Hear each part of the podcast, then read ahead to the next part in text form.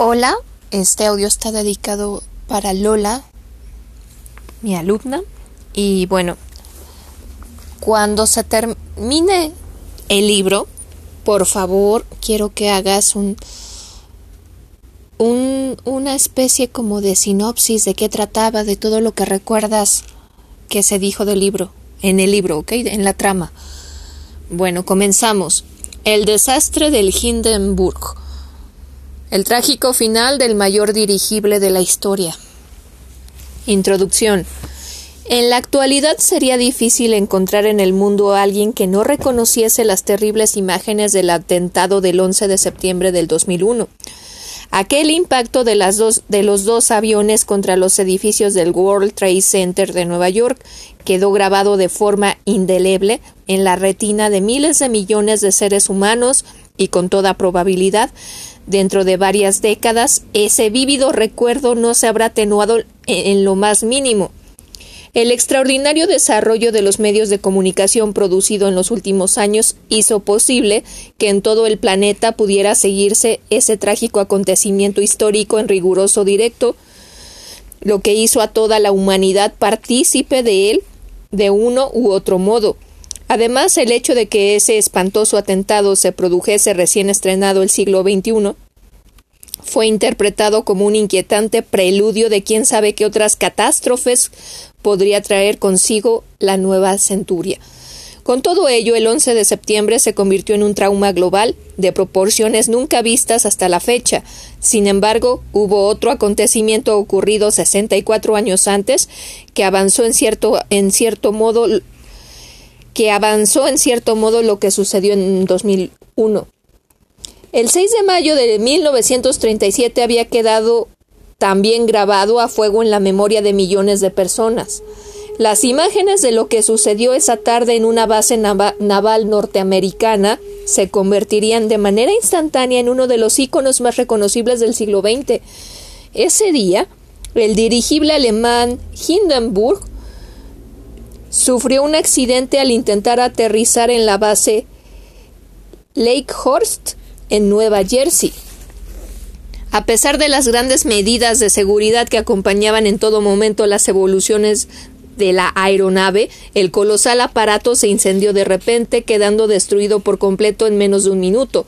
Aunque el balance de víctimas mortales no fue tan elevado como hacía temer la visión de la bola de fuego en la que, había en la que se había convertido el dirigible, al quedar reducido a 36 fallecidos, el impacto de la noticia del accidente sería brutal. A ello contribuyó decisivamente el hecho de que en el momento de la catástrofe se, se encontrasen allí varios equipos de filmación. Las imágenes del desastre darían la vuelta al mundo, proyectándose en todas las salas de cine, formando parte de los habituales noticiarios. Hoy día es difícil imaginar el impacto que entonces causó en los espectadores la terrorífica visión del Hindenburg envuelto en llamas. Igualmente la célebre retransmisión radiofónica llevada a cabo por el locutor Herbert Morrison sirvió para fijar definitivamente en la cultura popular aquel dantesco acontecimiento. El que aquella tarde estuvieran presentes en la base del, de Lakehurst dos medios de comunicación que entonces se encontraban en plena fase de expansión, la radio y, los noticiarios cinematográficos, hizo que el conocimiento de la tragedia fuera muchísimo mayor que el que se hubiera producido de estar únicamente los reporteros de la prensa escrita. El desastre del Hindenburg no fue accidente en el, en el, que un dirigible fue protagonista, del mismo modo que el hundimiento del Titanic no fue la mayor catástrofe marítima de la historia, pero ambos hechos históricos constituyen las grandes metáforas de la fragilidad del hombre en su intento de dominar la naturaleza, ya sea el cielo o el, el océano. En esta obra se relatará en detalle la catástrofe que destruyó al Hindenburg, pero también el épico proceso que culminó con la construcción de aquel prodigio de la técnica cuyo recuerdo aún hoy provoca admiración. Sin la tenacidad y la obstinación de un personaje admirable, el conde von Zeppelin, los grandes dirigibles nunca hubieran, existido. Recuperándose una y otra vez de sus sucesivos fracasos, von Zeppelin luchó hasta la extenuación durante décadas por alcanzar su sueño inconcluso de ver los grandes de ver las grandes capitales mundiales unidas por una flota de dirigibles. A través de estas páginas el lector tendrá también la oportunidad de disfrutar de la visión de aquellos enormes y fascinantes artefactos en pleno vuelo, un grandioso espectáculo que sería aprovechado por el aparato de propaganda nazi para mostrar la fuerza emergente del Tercer Reich dentro y fuera de sus fronteras.